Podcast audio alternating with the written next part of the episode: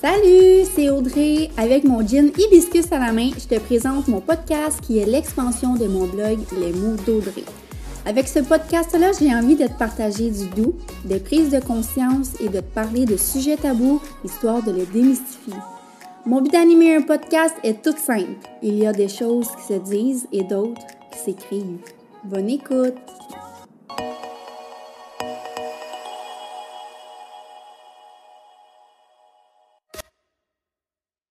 Bienvenue dans ce troisième et dernier épisode de la mini-série sur la dépression. Dans les deux épisodes précédents, je vous ai parlé un peu de mon histoire avec la dépression. Le but, c'était vraiment de rendre le sujet de la dépression moins tabou, euh, de démystifier un peu euh, c'est quoi, parce que justement, on a tendance à ne pas en parler, à mal connaître la dépression, à voir ça comme un, un gros, gros monstre qu'on doit cacher, qu'on doit, qu'on doit garder silencieux et tout ça. Et j'avais dit, vous donner des ressources, vous parler de un peu plus c'est quoi euh, l'aide de disponible que vous pouvez avoir lorsque vous êtes touché par la dépression ou qu'une personne de votre entourage est touchée, puis qu'est-ce que vous pouvez faire pour cette personne-là.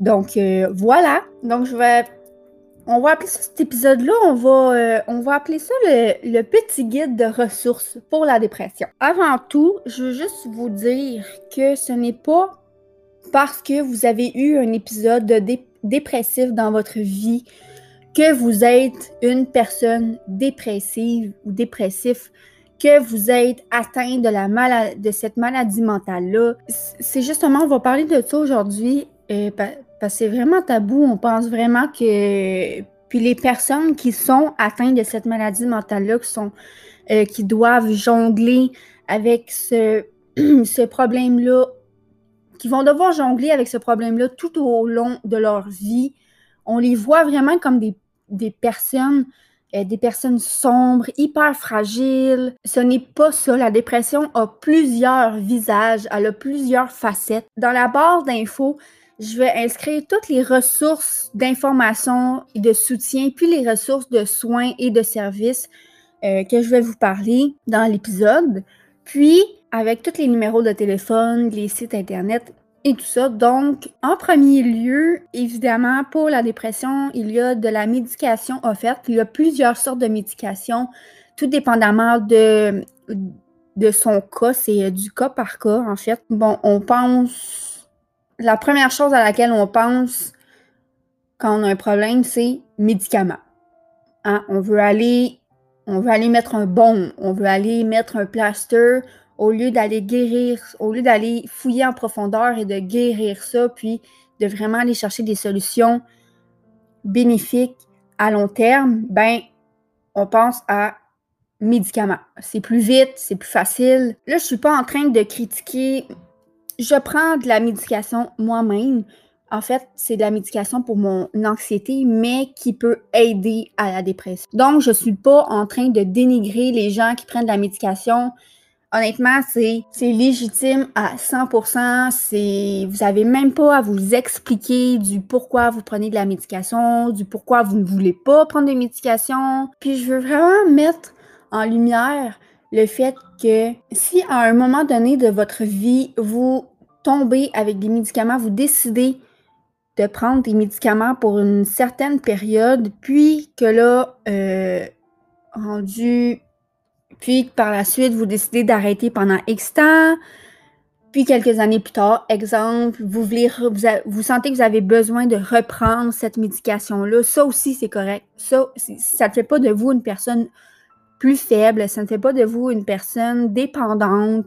Euh, c'est au contraire, c'est vraiment c'est une force de reconnaître qu'on a besoin d'un aide de plus pour aller mieux. C'est une force d'être capable d'aller chercher cette aide-là pour. C'est tellement un acte d'amour de soi d'aller chercher cette aide-là pour nous, pour nous aider à aller encore beaucoup mieux. Donc, ce n'est pas un signe de faiblesse ni de rechute la médication, ce que ça va faire, c'est qu'elle va aller agir pour aller rétablir l'équilibre chimique de notre cerveau, ce qui va diminuer l'intensité de nos symptômes physiques. Hein, parce que souvent, quand on va vraiment pas bien, mais qu'on veut pas se l'admettre, qu'on vit dans le déni, tout ça, ben là, notre corps va finir par nous le faire savoir avec des mots physiques. Euh, on va se mettre à avoir un état physique qui va pas bien. Évidemment, la médication va agir euh, aussi sur nos émotions, la mémoire, la concentration. Là, ça dépend de la médication parce que souvent, on essaie une médication, puis ce médicament-là ne nous fait pas, donc on a des effets, euh, des effets, comment on dit ça? des effets secondaires qu'on appelle. Ça, quand ça fait ça, quand on voit que la médication ne nous fait pas, c'est vraiment important d'en parler à notre médecin, d'aller rechanger la médication. Sinon, en temps normal, euh, justement, ça va venir nous aider dans, notre, euh, dans notre mémoire, dans les émotions et tout ça. Ça va comme un peu venir rééquilibrer tout ça. Et on peut mélanger la médication à de la thérapie, à des séances, euh, que ce soit une thérapie, thérapie cognitivo-comportementale, une thérapie avec un thérapeute ou un psychologue. Euh, mélanger à des exercices qu'on peut faire au quotidien comme de la méditation. Pas trop gros pour l'état. C'est ça, on peut vraiment mélanger les solutions ensemble pour maximiser les bénéfices. Si les facteurs, les facteurs de la dépression, en fait, pourquoi est-ce qu'on tombe en dépression, de de où ça part, pourquoi? Parce qu'on sait la dépression peut toucher n'importe qui. La dépression n'a pas de stéréotype. Tu peux avoir, tu peux penser que tu es super aligné dans ta vie, que tout va bien, que tu es heureux ou heureuse. Puis là, du jour au lendemain, tout bascule, ça va pas bien, il n'y a rien qui marche, tu te sens pas bien, ça te tente plus. Donc, la dépression peut vraiment toucher n'importe qui à n'importe quel moment. Et souvent, c'est parce qu'on ne s'est pas posé les bonnes questions dans notre vie. On a enduré, comme j'ai dit dans les épisodes précédents, on a enduré beaucoup trop de choses qu'on n'aurait pas dû endurer, euh, qu'on pensait être capable d'encaisser. On a fait des choix qui finalement nous correspondent pas. ça peut être le décès, juste le décès d'un être cher. Ça peut être beaucoup, beaucoup de choses, mais aussi la maladie de la dépression peut être héréditaire. Pas dans le sens où elle est transmissible, pas dans elle n'est pas contagieuse. On ne parle pas d'une grippe, on parle d'une maladie mentale. Mais elle est héréditaire dans le sens où il y a plusieurs études, dont le département de psychiatrie euh, de l'université en Columbia, ont confirmé qu'un cas de dépression chez les adolescents et les jeunes enfants était beaucoup plus fréquent lorsque les parents avaient été eux-mêmes euh, dépressifs ou étaient eux-mêmes dépressifs. Parce que on va en parler plus tard, mais euh, les facteurs environnementaux jouent beaucoup, beaucoup là-dedans, hein, dans l'environnement dans lequel on est, les personnes de notre entourage qui font partie de notre vie au quotidien et tout ça, ça peut beaucoup jouer là-dedans. Puis il y a aussi des psychiatres qui ont approfondi ces études-là pour eux aussi confirmer qu'une dépression majeure des parents peut entraîner chez leurs enfants des risques euh, non seulement de dépression, mais des risques élevés de phobie sociale, de troubles majeurs du comportement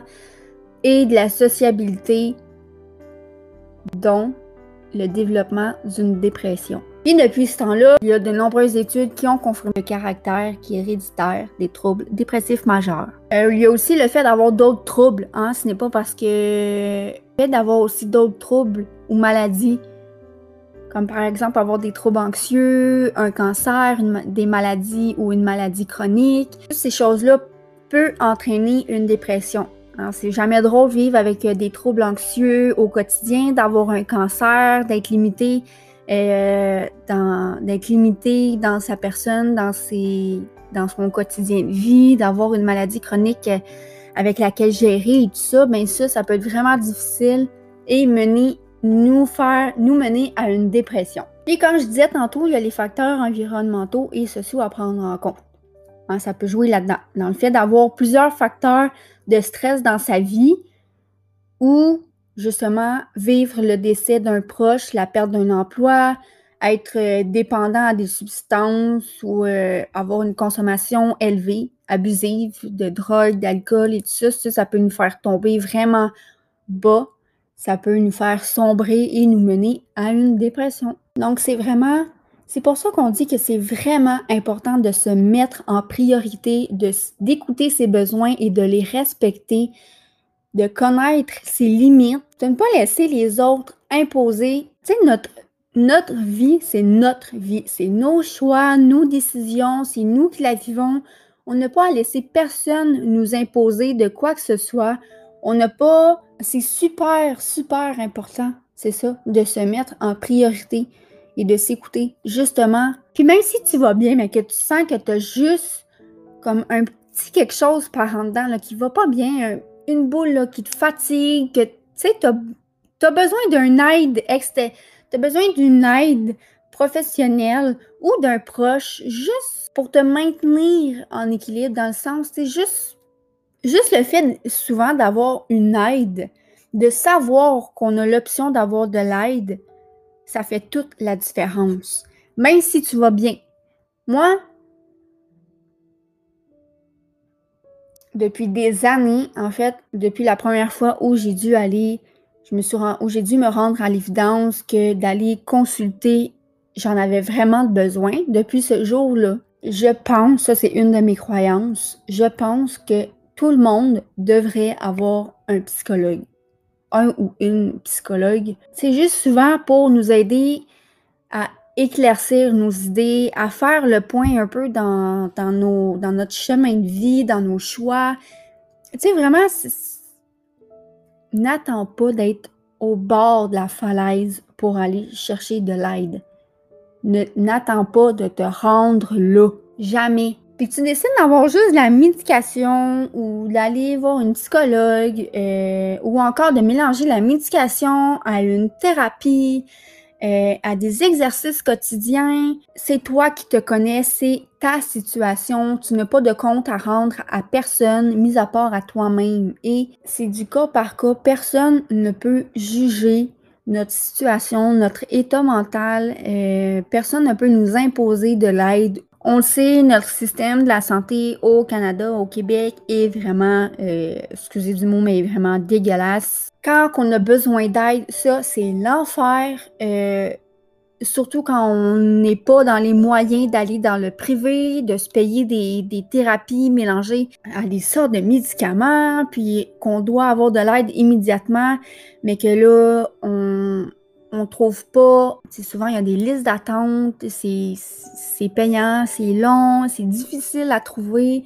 Puis là, je parle d'aller rechercher de l'aide, mais que ce soit si toi, ton aide, le type d'aide que tu as de besoin, c'est d'avoir euh, un proche à qui tu peux avoir en qui tu peux avoir confiance, ben ça peut être ça, ton type d'aide. C'est pas obligé d'être de la médication, c'est pas obligé d'être euh, de l'aide psychologique, c'est pas obligé. Comme je dis, c'est vraiment toi qui le sais. Pour avoir de l'information et ou du soutien, les ressources, il y a aussi, euh, il y a l'organisme Revivre, aussi appelé Relief. Euh, leur site internet, c'est Mon Relief.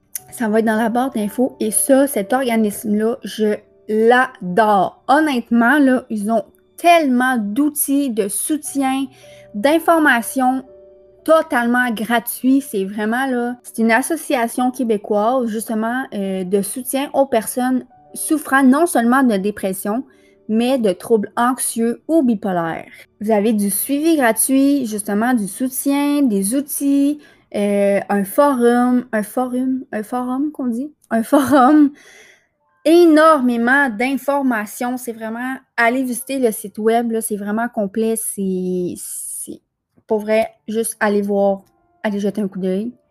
Évidemment, il y a tel jeune.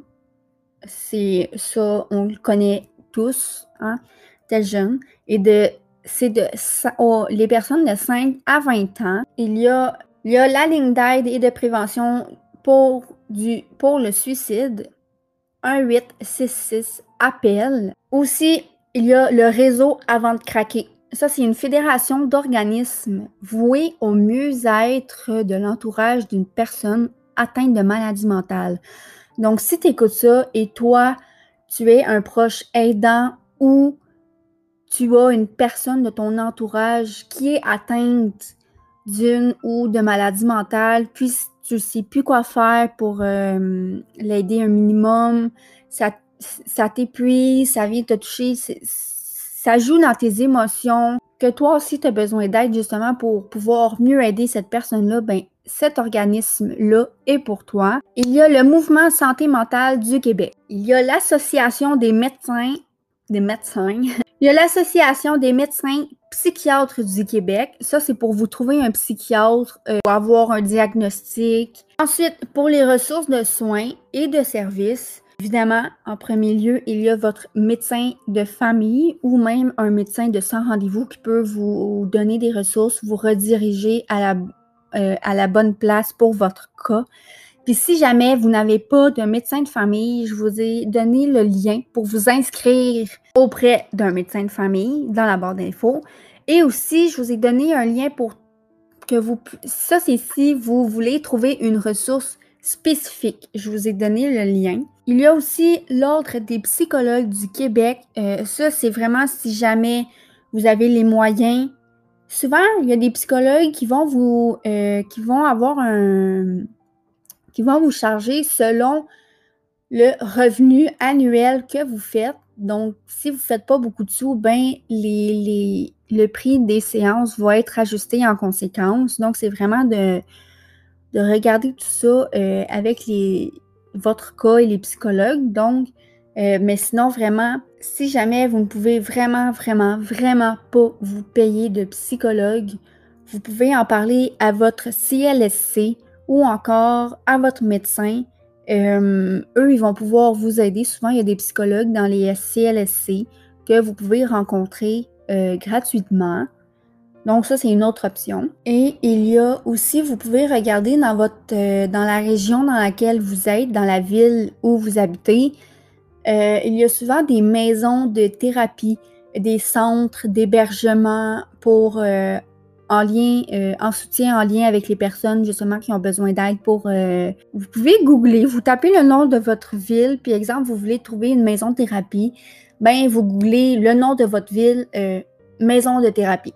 Mais là, souvent, vous allez voir les maisons de thérapie qui sont à proximité ou sinon, encore une fois, en parler à votre médecin ou votre psychiatre qui va pouvoir vous aider. Puis même souvent, lorsqu'on appelle à des lignes d'écoute, après avoir expliqué nos besoins et notre situation, ben, eux-mêmes peuvent nous aider. Donc, c'est vraiment de, de bien regarder puis de trouver la bonne ressource qui est adaptée à notre situation. C'est ce qui conclut le troisième et dernier épisode. J'espère que ça va énormément vous aider et si tu as besoin d'aide, vas-y.